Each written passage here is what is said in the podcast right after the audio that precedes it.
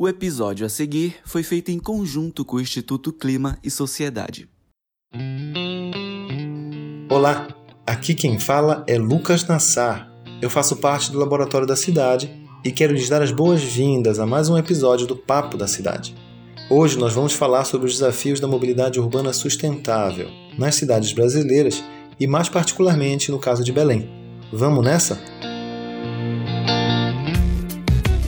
Você está ouvindo o Papo da Cidade, o podcast do Lab.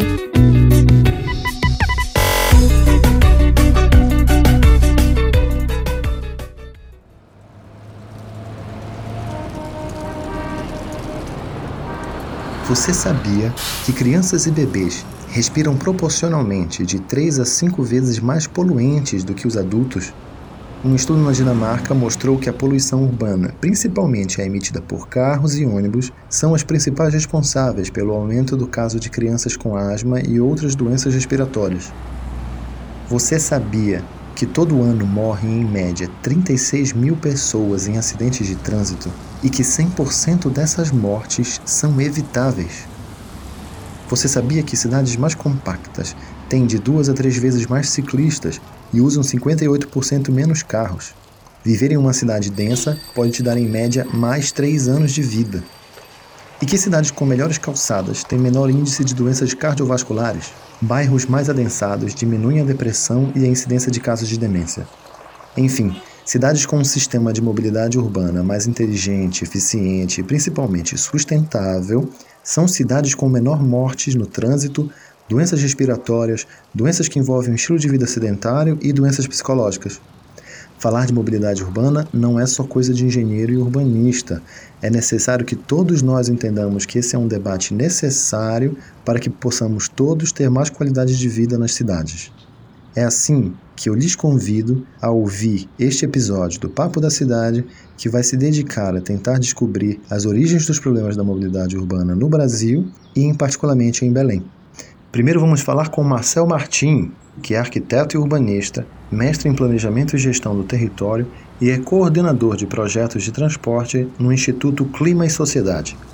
Em seguida, vamos conversar sobre o contexto de Belém com o arquiteto e urbanista Paulo Ribeiro, especialista em administração de transportes públicos, mestre em arquitetura, trabalha no Núcleo de Gerenciamento de Transporte Metropolitano do Pará e é ativista de ciclomobilidade. Vem com a gente!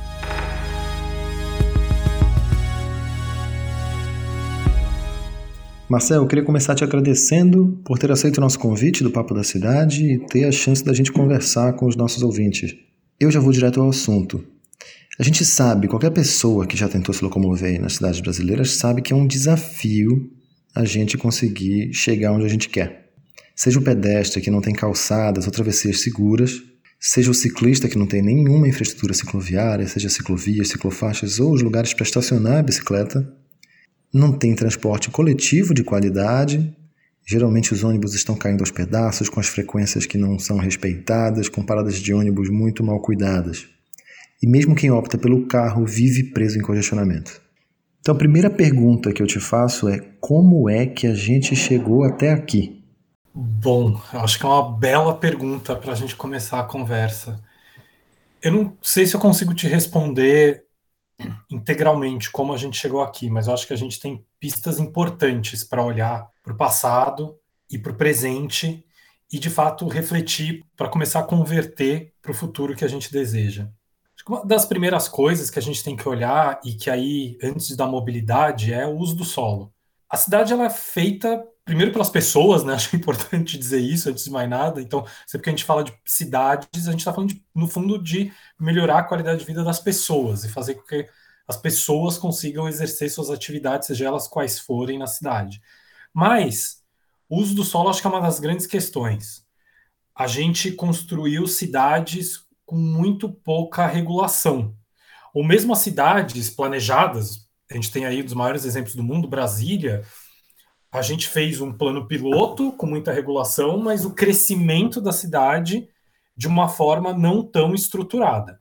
Então, acho que a primeira pista que a gente tem é como a gente construiu as nossas cidades. Como a gente construiu as nossas cidades no momento de crescimento delas. Quando a gente tinha cidades coloniais, eram cidades muito simples, né? Então eram ruas ali de pedra e pequenos, tudo aglomerado num centro. Na hora que as cidades começam a crescer, na hora que a gente pega aquela explosão industrial das cidades, a gente perde o controle. E a gente perde o controle porque o solo custa caro.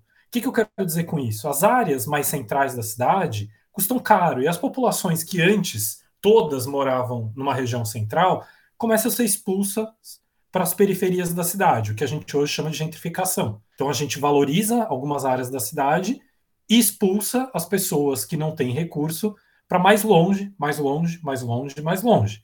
E aí toda a infraestrutura urbana tem que acompanhar isso. E aí não é nem só transporte, transporte, saneamento, rede de luz, rede de gás, hoje em dia de internet. E aí você vê o quanto isso hoje em dia ainda é um problema, porque nas áreas mais centrais a gente tem toda essa infraestrutura, tem opções de transporte, então se mais do que um você pode escolher, e quanto mais longe você vai, você tem muito menos opções.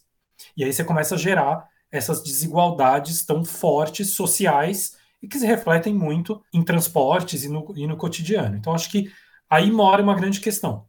A gente tem um estatuto da metrópole, um, uma, um regimento super avançado para combater algum desses problemas, mas a gente tem muita dificuldade de aplicar isso. Então, também tem aí uma questão de vontade política de mudar a cidade. Por que, que eu estou citando o Estatuto da Metrópole? A gente tem instrumentos para habitação nas áreas centrais da cidade, a gente tem instrumentos para não é, deixar prédios e casas desocupadas. A gente tem uma série de instrumentos, mas é muito difícil de aplicar, porque a especulação imobiliária tem um poder muito grande. Então, é muito difícil de no Brasil falar de qualquer coisa de cidade e não falar de uso do solo. Mas trazendo um pouco para a agenda de transportes, eu acho que outra grande pista foi dar muita prioridade para o carro, né? E aí, eu sempre comento isso, acho que um bom jeito da gente entender isso é pega uma rua grande da cidade que você mora, uma rua não talvez a turística, mas aquela do dia a dia mesmo, que tem muito comércio, que é uma rua viva. Quantos metros de calçada você tem? Quantos metros de rua você tem? E o que, que tem nessa calçada? Essa calçada é transitável? Existe uma ciclovia? E quantas faixas de carro? Então, assim, a maior parte do espaço público, que entendendo que de um lado da rua tem um alinhamento de uma edificação, do outro tem outra, e no meio é a área pública, a maior parte dessa área pública está indo para o carro, irrestritamente. Porque também você pode, dentro dessa área que está para o carro, destinar mais para o ônibus. Mas até isso ainda é uma agenda difícil de emplacar, infelizmente. E muito por, normalmente por vontade política mesmo. Então, acho que tem uma aposta muito grande em carro e um abandono do transporte público que faz a gente chegar nessa situação é, alarmante que a gente está hoje em dia. Isso aliado a uma população que tem menos poder aquisitivo morando longe das áreas centrais com custo de tarifa alto, é realmente um quadro de desigualdade é, inaceitável, né? Não, não, tem muito como pegar leve nisso. Então, sem dúvida, eu acho que essas duas lógicas do não ter uma mão mais forte na regulação do uso do solo e esse investimento até hoje tão priorizado para o carro nos trouxe na situação de hoje em dia. Ótimo, cara. Super interessante falar sobre, primeiro que política de mobilidade urbana sem abordar como a gente vai usar o solo, como a gente vai ocupar a cidade, não é política de mobilidade urbana, de verdade, né? O que tu acabaste de falar deixa claro que a opção que a gente tomou, ela é completamente ineficiente. Né? Então, mesmo do ponto de vista de geração de valor, né, de acumulação de capital, não existe eficiência nesse modelo. Né?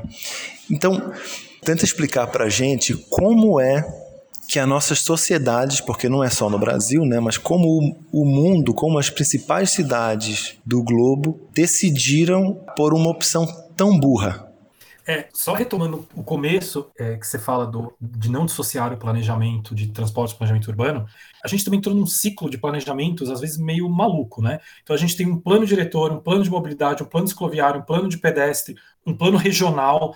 A gente precisa ter integração dessas coisas. A gente está multiplicando processos de planejamento sem dar efetividade a eles, né? Então acho que tem uma importância aí de se olhar essas coisas em conjunto, porque no fundo, Milton Santos falava isso, né? A cidade é o palco da disputa. E aí tem os grandes incorporadores e a população. E quem perde nessa disputa são, é a população. As grandes corporações elas ganham. Então a cidade é o palco de disputa e a gente precisa olhar para a cidade de uma forma integrada, não nessa lógica fatiada de planejamento. Só para arrematar, que eu acho que é muito bom que você colocou. É, eu acho que tem uma coisa, eu, eu tenho um pouco de dificuldade de, de não dificuldade, mas eu imbrica em muitas questões, né? Essa ineficiência da cidade. E aí eu acho que a gente talvez tenha que discutir o que, que significa ineficiência ou ineficiência para quem, talvez. Porque ainda que gere é, as deseconomias, existe uma discussão de acúmulo de capital, né? É, e existe na materialidade da cidade uma forma de se alocar esse capital. E aí é quando deu aquelas bolhas imobiliárias, por exemplo, a de Barcelona, que talvez seja mais famosa, de se constrói prédio sem ter gente. E é por uma lógica não da cidade, é por uma lógica de um capital financeiro. Então, tem aí uma outra dimensão que não é a da cidade e que ignora a cidade, e ela resolve um problema econômico e não um problema urbano, que se sobrepõe. E aí eu volto, não tem como lidar com isso se não for através da regulação, se não for um bom plano diretor, se não for um, bons mecanismos de equalização do uso da cidade. Eu acho que a coisa da ineficiência passa muito por aí, e aí passa por uma, uma crueldade da lógica do capitalismo. Quem tem muito dinheiro não pode gastar seu tempo tanto em transporte, e essa pessoa mora próxima do trabalho.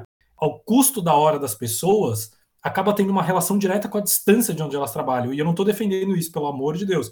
É só uma constatação de que quando a hora da pessoa é muito barata, ela, em teoria, nessa lógica, pode ser penalizada em fazer três horas de viagem diária.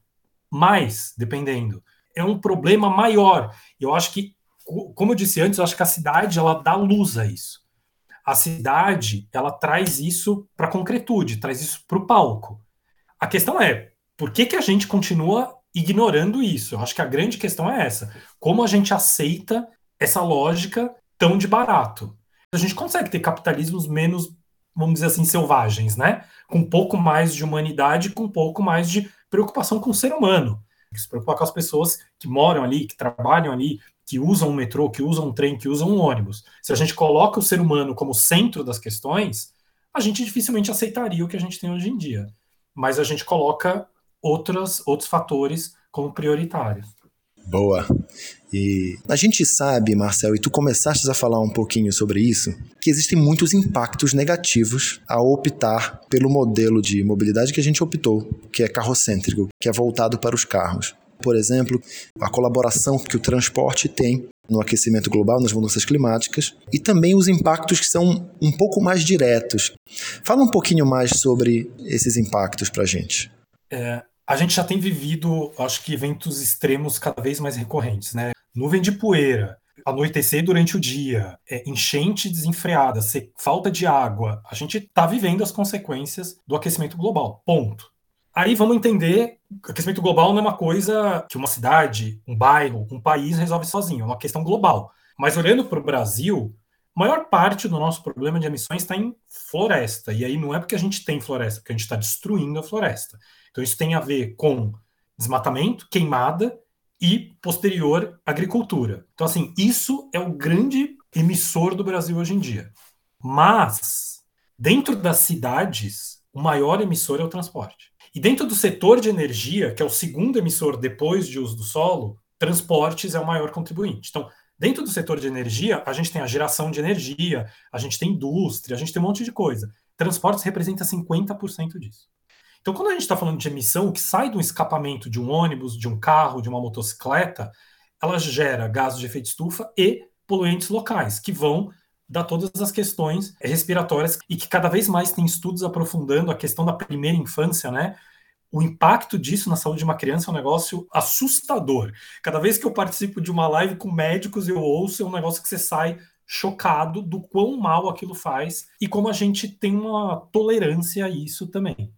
Hoje em dia, a gente, em relação aos padrões da Organização Mundial de Saúde, está muito aquém. A gente aceita uma poluição do ar muito maior do que o que preconiza a Organização Mundial de Saúde.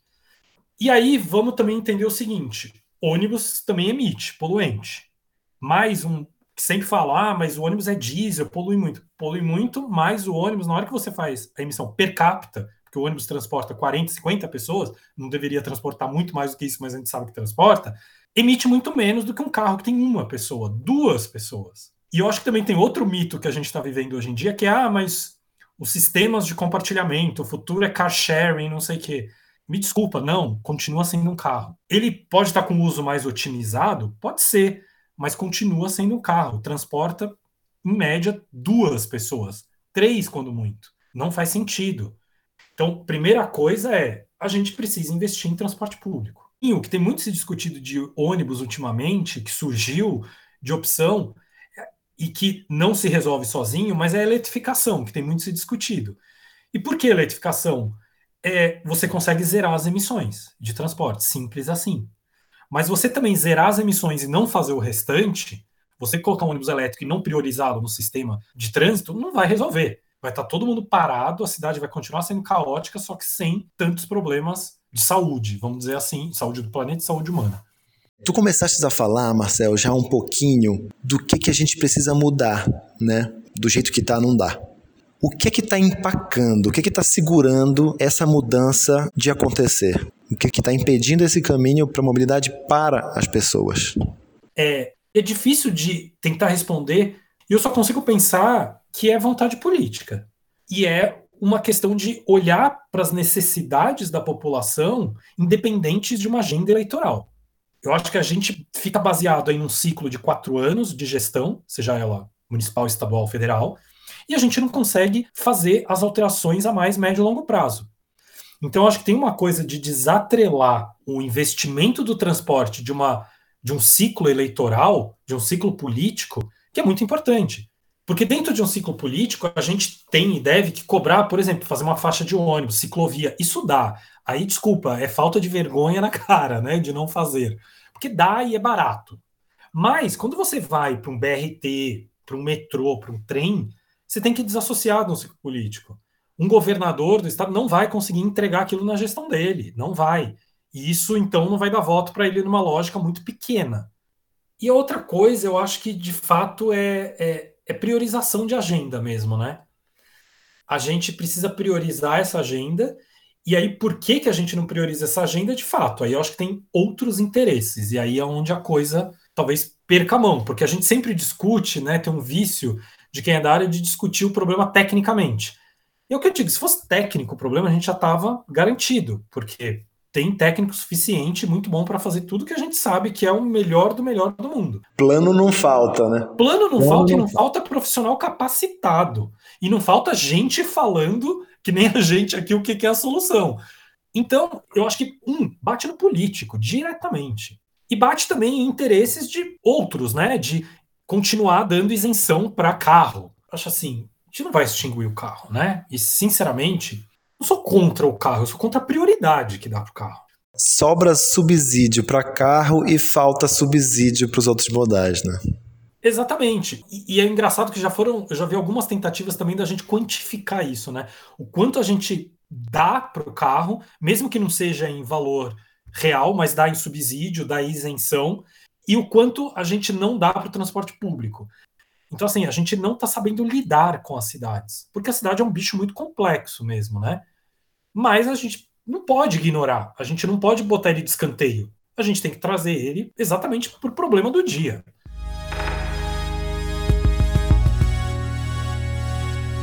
Seja bem-vindo, Paulo, e obrigado por aceitar o nosso convite de participar desse episódio. Eu vou repetir a pergunta que eu fiz ao Marcel no primeiro bloco, mas agora, contigo, eu queria entender como é que foi esse processo histórico em que Belém se tornou uma cidade insustentável do ponto de vista da mobilidade. Bom, é, eu vejo que essa trajetória de Belém, na verdade, é, ela foi um pouco parecida com, eu diria, com quase todas as, as cidades mais tradicionais brasileiras, assim, aquelas cidades que já chegaram a ter sistemas ferroviários bem avançados, né? no nosso caso, o bonde, primeiro com tração animal, depois, na virada do século XIX, século XX, com tração elétrica, e que, infelizmente, foi perdendo a competitividade à medida em que começaram a entrar os, como eram chamados anteriormente, autocarros. Né? O carro, eu digo sempre assim, que o carro, num primeiro momento, ele apareceu assim um grande equipamento, um equipamento que iria solucionar os problemas das cidades pós-industriais. Então, Belém, assim como acho que praticamente todas as cidades brasileiras, não deixaram de sofrer essa influência e, infelizmente, a gente hoje, até hoje, padece né, das consequências dessa influência. Só que no caso de Belém, a gente tem algumas características próprias que agravam mais ainda essa situação, né?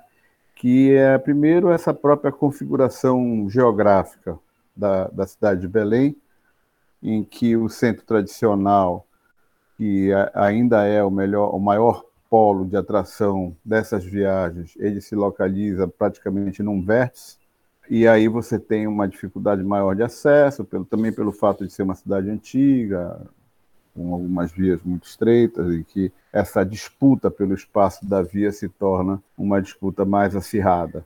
E, infelizmente, a gente ainda está perdendo muito para o automóvel. Quando digo a gente, é a gente como cidadão, são os governos, mas, assim, houve assim uma, uma, uma concordância, uma, uma afinidade de pensamento com relação a essa questão da priorização do transporte público, com a utilização dos principais corredores, uma dedicação de espaço exclusivo para o ônibus, no caso, já se falava nessa tecnologia do ônibus, circulando em vias segregadas. Isso começou aqui no início dos anos 90.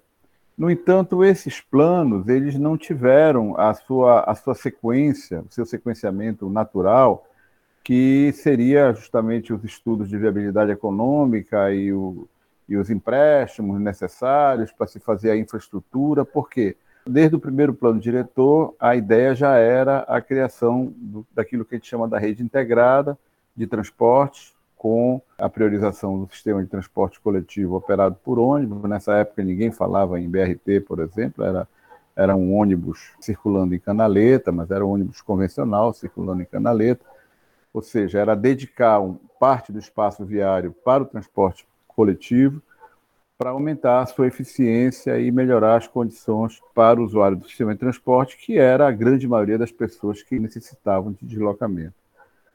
No entanto, como eu falei, esses projetos, por uma série de motivos aí que, que não eram exatamente é, técnicos ou não eram questões afetas à, à área técnica, eles não tiveram sequência, né? E tem uma pergunta que eu queria até dividir em duas o objeto da resposta, que seria: quais são os principais entraves hoje para a gente fazer o BRT funcionar como um sistema, né? Sem um sistema é só um, uma via exclusiva para ônibus. Né? A capacidade de realmente transformar a forma como funciona a mobilidade na cidade, ela vem apenas quando a gente implanta o sistema.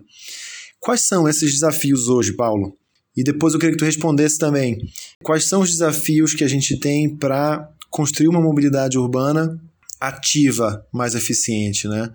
O que, que a gente tem hoje da situação das calçadas, do pedestre e dos ciclistas, principalmente porque tu és uma pessoa que, além de um grande especialista e referência na área do BRT, é também uma grande referência na área da mobilidade por bicicleta. Bom, a gente tem hoje dois projetos de BRT em curso, né? O BRT do município de Belém ele saiu na frente, já já está com a sua infraestrutura praticamente toda concluída. Eu digo sempre assim que esse tipo de projeto, a infraestrutura, ela é fundamental, mas é algo que se você conseguir o recurso, né, é uma obra sem sem grande complexidade, né? No entanto, para que você faça com que o sistema opere, no nosso caso, a gente tem que mudar a, a concepção operacional. Né? A gente tem um sistema hoje que foi concedido há muito tempo atrás, esses contratos já venceram, e eu acho que esse é o maior desafio, na verdade, porque um sistema como esse ele tem um projeto de infraestrutura e tem um projeto operacional que é o que vai dizer como vai ser a operação do sistema, ou seja, o dimensionamento da frota, os itinerários, né, o, o custo da tarifa e assim por diante. Então, é preciso é, fazer isso, mas pautado num outro marco regulatório legal, né? que eu acho que então é isso que a prefeitura precisa tratar para que possa fazer uma nova licitação e colocar de fato o sistema integrado para operar. Bom, com relação à mobilidade ativa, e aí eu, eu queria dizer o seguinte: eu acho que isso é algo, evidentemente, que é prioritário, né? A gente tem inúmeros problemas para enfrentar uma melhoria da condição de circulação no caso do pedestre, isso não só no município de Belém, a situação é muito, é muito crítica, a situação das calçadas, mas também em toda a região metropolitana, à medida em que você avança para as áreas mais periféricas, essa situação se torna mais crítica ainda. Existe é, uma prática que todos vocês sabem, que se asfalta a rua aqui em Belém sem fazer calçada, e, e, isso é porque na hora que você precisa fazer calçada, você precisa resolver o problema de drenagem, e aí asfaltar a rua é muito fácil, ganha-se muito voto com isso, e aí a, a coisa vai ficando é, completamente anacrônica, assim, completamente fora de nenhum padrão de regulamentação, porque essas ruas, na medida que elas ganham asfalto, elas começam a ganhar a circulação do tráfego, as pessoas começam a circular pelo meio da rua, e aí logo vai ter a necessidade de fazer lombada para não ter o problema de atropelamento, e aí a questão da calçada vindo depois da rua, ela é feita por cada um dos moradores, e aí fica aquela calçada sem regularidade, sem um padrão único, sem nivelamento, né? E bom, e aí todos os problemas que vêm decorrentes disso. Então,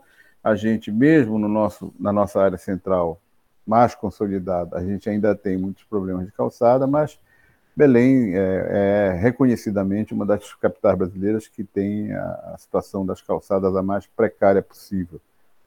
Com relação à, à, circulação cicloviária, eu digo sempre assim, quando a gente fala de mobilidade aqui em Belém, a gente não, não pode, de maneira nenhuma, deixar de dar a importância que esse modal necessita. Né? Belém é uma cidade plana, é uma cidade pobre, é uma cidade que já tem naturalmente uma cultura muito forte do uso de bicicleta.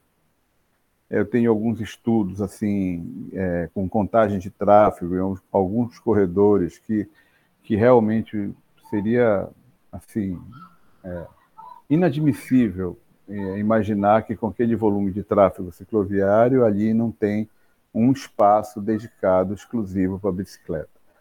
Principalmente quando a gente constata que a falta desse espaço ela se dá muito em função de que ele está sendo usado para estacionamento. Então, assim, se você levar em conta que a via é a infraestrutura mais cara dentro de uma cidade e a via ela é por natureza um, um canal de circulação, você dedicar espaço de uma via para estacionamento em detrimento de um espaço para uma circulação mais segura de milhares de pessoas que podem usar a bicicleta como meio de deslocamento é realmente algo inadmissível. Né? A gente cansa de ver mães levando filhos para o colégio, pais levando filhos para o colégio, gente usando a bicicleta como um veículo de trabalho, de carreira, né? e assim por diante, tudo disputando um espaço com um trânsito caótico, uma via bidirecional e assim por diante.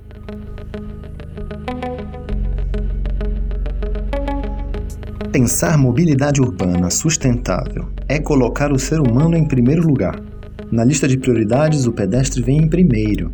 Em segundo lugar vem o ciclista, depois vem o transporte coletivo, o transporte de cargas e, por último, vem o carro.